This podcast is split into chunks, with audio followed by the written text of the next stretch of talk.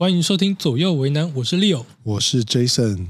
我们将来聊一个我蛮有兴趣的话题，就是门当户对到底是不是很重要的一件事情？对于双方来说，如果说你今天为了要走入婚姻这个殿堂的话，嗯你需不需要门当户对？哦，我觉得有几个条件要先定义好。第一个是是要以婚姻前提之下门当户对重不重要嘛？嗯哼，对不对？然后第二个是你的定义里面门当户对是什么？就是怎么样才叫门当户对？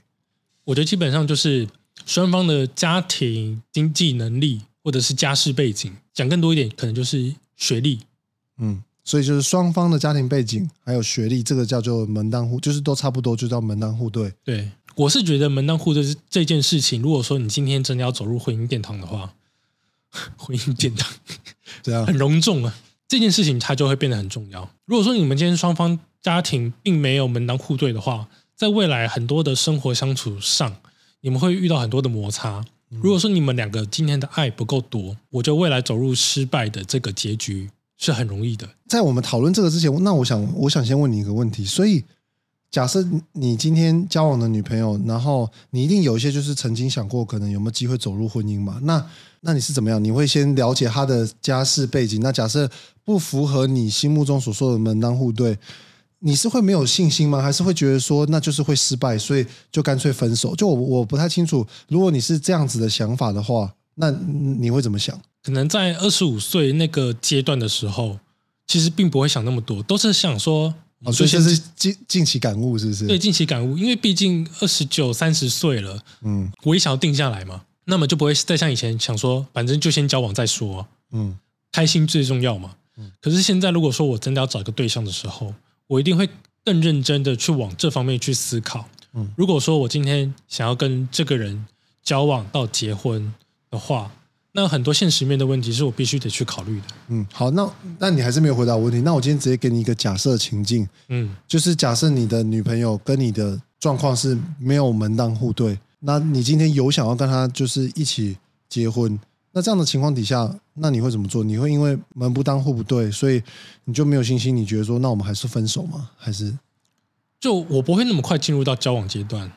你不会那么快进是那那就是变成交往之前就要先了解有没有门当户对吗？还是对啊对啊没错啊，就是在交往之前的时候，我们会先花更多的时间去相处看看，嗯，先看看相处下来的习惯怎么样，然后可能借由这中间聊天的过程当中，偶尔提问一下，身家调查是不是？对，讲难听点就是身家调查，嗯，但是这是我觉得必须的啦，因为我们都是以结婚为前提交往的话，很多事情是你必须得一开始都先问清楚，不然你。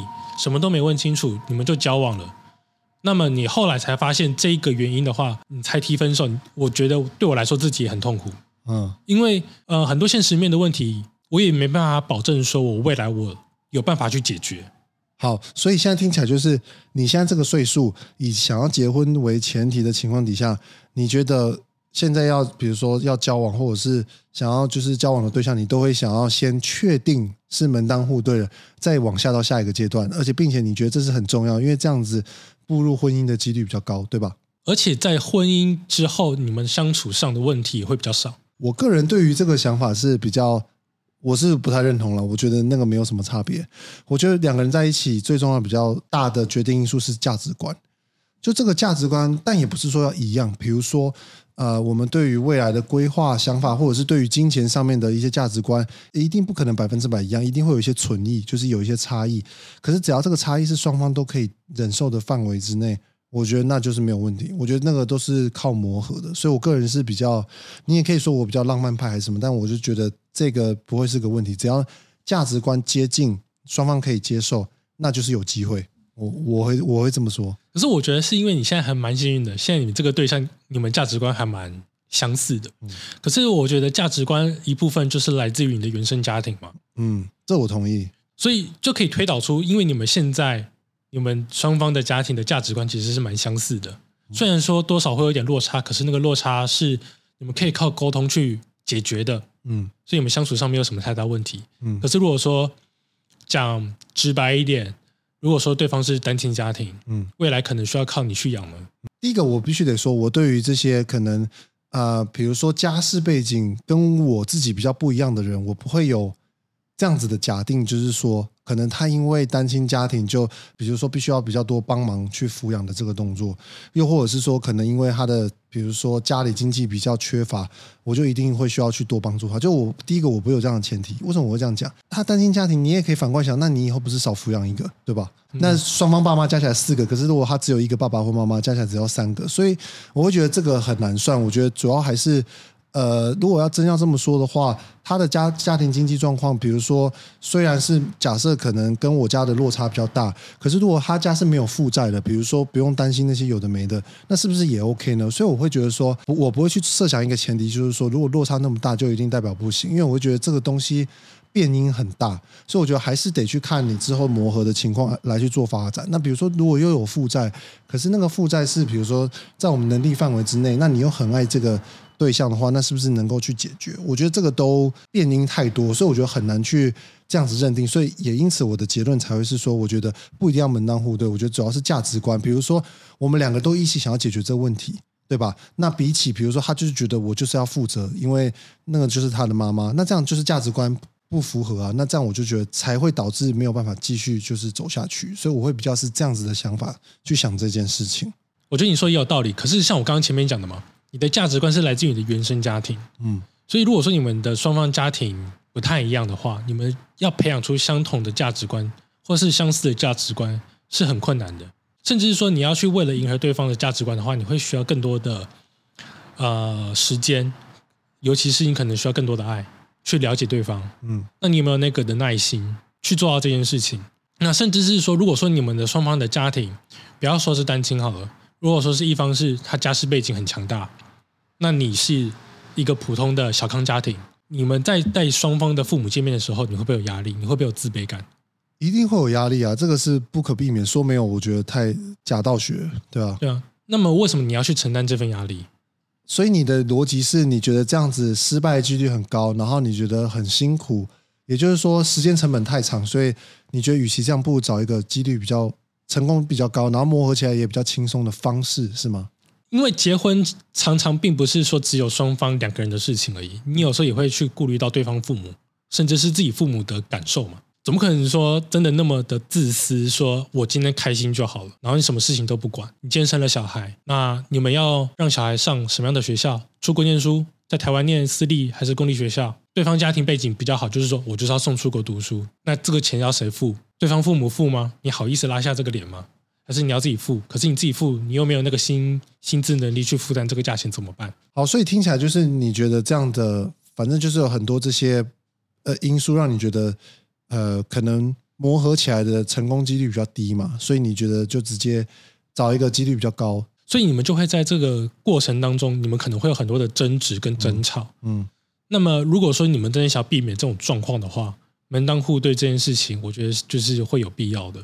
那这样的话，干脆就直接，你知道，政府搞一个配对系统，然后输入你的那个家庭薪资，然后你的年薪现在直接弄一弄，然后年龄弄一弄，你就直接政府帮你配对就好了，对吧？现在很多像新系统都是这样啊，我也接过电话，那就直接问说，哎，你有没有兴趣？然后我想说，蛮好玩的，听听看。然后他就问我说，哎，那你现在年龄多少？你的薪资是多少？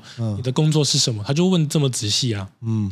啊，如果说你只是单纯交友网站的话，像你刚刚讲的，他就不需要问这些啦。他说你男的几岁，想要和什么样个性人在一起就好了。那听起来就是说，你觉得如果只是男女朋友，不用考虑那么多，那 maybe OK。可是如果是相亲，就是基本上是以结婚为前提，所以这些东西尽早厘清比较快嘛。就是现在讲求一个你知道速食爱情，我觉得你也可以说这种做法可能。你你知道，你个人觉得会比较适合，只是我觉得会比较需要的还是一个价值观。就是比起说好，我现在进入这个系统里面好了，然后我配对出来，假设有二十个跟我门当户对的人，然后呢，可能学经历也不错，然后各方面都很符合，那我还是一样二十个要去相处之后，我才能够确定，就是有没有办法找到我喜欢的。就是我个人还是认为。呃，找到价值观相同的人比较合适的情况底下，你说这样子能够帮我提高胜率跟速度，OK，我可能买单。可是终究还是回归到这样的相处，那我觉得那也不会比较就是省时间呢，因为你毕竟还是要去跟他相处完之后，然后才能够确定这个是不是你想要的另一半。那与其这样子，我觉得前面的阶段，比如说你就算不知道他的那些家世背景，门不当户不对的情况底下，你透过一般的聊天，出去约会个几次，你跟他。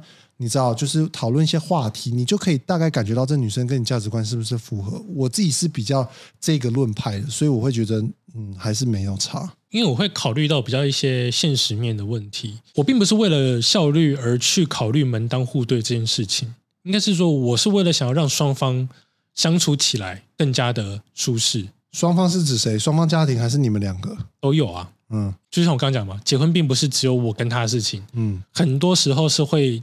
牵扯到双方的亲戚、父母，很多一些啊杂七杂八的小事情发生嘛。为了要让这件事情可以比较舒服一点的话，我觉得双方家庭背景会影响到我未来的考虑。可是我因为我听你这样讲完，我会比较觉得说，你考量的这些因素，就是本身都只是听起来让你比较觉得说，反正就是比较你知道好解决，然后。比较轻松，然后比较不用去想那些有的没有的而得出来的状况。可是你没比较没有针对，就是你跟你另一半之间的状态去做，就是思考。我我听起来会比较这样子啊，所以我会觉得说，就是感觉你好像觉得这样子了之后，就一定比较不会容易出错。我觉得这样听起来，我们已经有聊到一个死胡同，就是变成说，我们两个都有彼此坚信的这个呃不一样的论点。那听起来你比较像是说，就像你讲，原生家庭会影响价值观，在你。觉得一定是这样的情况底下，你觉得外在的方外在的这些因素如果都符合的话，那又因为家庭会影响价值观，所以两个人一定会价值观接近嘛？因为就是家庭就是相当。那我的想法比较是觉得说，我觉得价值观才是一切。那价值观来自于自我个体，所以我们两个人的价值观只要一样，外在的那些原生家庭或其他的因素都是可以被克服。所以感觉我们现在有点你知道卡在这个地方，就是每个交集点。对，但我会觉得，除非你今天是一个比较特别的例子，是在于说，你今天看到你们今天的父母，其中一个可能就在酗酒又赌博，就是生活过得很糟糕。你看到你另外一边，譬如说妈妈好了，她过得很辛苦，你会想要跳脱这个状况的话，你就会去培养自己的价值观，你才会想要去改变这个现状嘛。那这样听起来比较像是说，你也觉得关键是在于价值观，只是因为你的论点是价值观来自于原生家庭。嗯，那既然这样子的话，如果我们都认同关键点其实是在价值观的话，那这样就变成说，其实只要价值观一样，都还是有机会克服了，对吧？对，再讲一个例子好了，譬如说刚刚有提到嘛，双方的经济实力可能差很多。嗯，如果说你今天够爱对方的话，你应该也要很上进的。让自己的能力也可以去配合，符合到他们家的一些状况。不要说一模一样好了，就只是想要让对方父母可能可以真的很放心把女儿交给自己。不然的话，其实父母多少多多少少一定会担心说，我们家庭这种状况，那你是这种状况，我怎么好意思，我怎么好放心的可以把我的女儿交给你？那未来他们的孙子，你们的小孩，你要去怎么照顾他们？给他们一个什么样的生活环境？他们也都会担心啊。所以这样这样听起来，反正我们基本上已经有这共识了嘛，那就是价值观的问题。嗯，所以价值观是很重要的，是吧？对，所以我们才一直会在录这些价值观对决的一些呃议题，对吧？因为其实可以看到，一开始虽然我们两个都是蛮不一样的思考逻辑方式，你可能会觉得，哎，一开始听起来好像是两个完全不同的论调，就是我不支持这个门当户对，按你支持。可是其实聊到最后会发觉说，关键就是在于说，源自于同样一个就是价值观的症结点。那只是我们想法出发点不一样。那反过来说，哎，那我们也可以得到一个结论，就是代表说症结点在这边。那只要这个点可以一起去努力，那 maybe 是一个不错的方式啊。那我们节目其实现在也录到第四集了，大家应该有听得出来，我们就是针对很多不一样的价值观或是不一样的议题做一些讨论。那或许你也会有一些想法，会想跟我们一起讨论的话，也欢迎在我们节目当中留言，对吧？或者是你觉得说，哇。这个东西这样讲起来，听我们聊起来好像就差不多这样。可是你觉得有一个东西，呃，你觉得就是没有办法得到结论？其实我觉得也可以提供给我们，我们也可以就是互相来探讨一下，感觉不错。嗯，好，那我们就期待网友们的留言吧。嗯，就下期再见喽，拜拜，拜。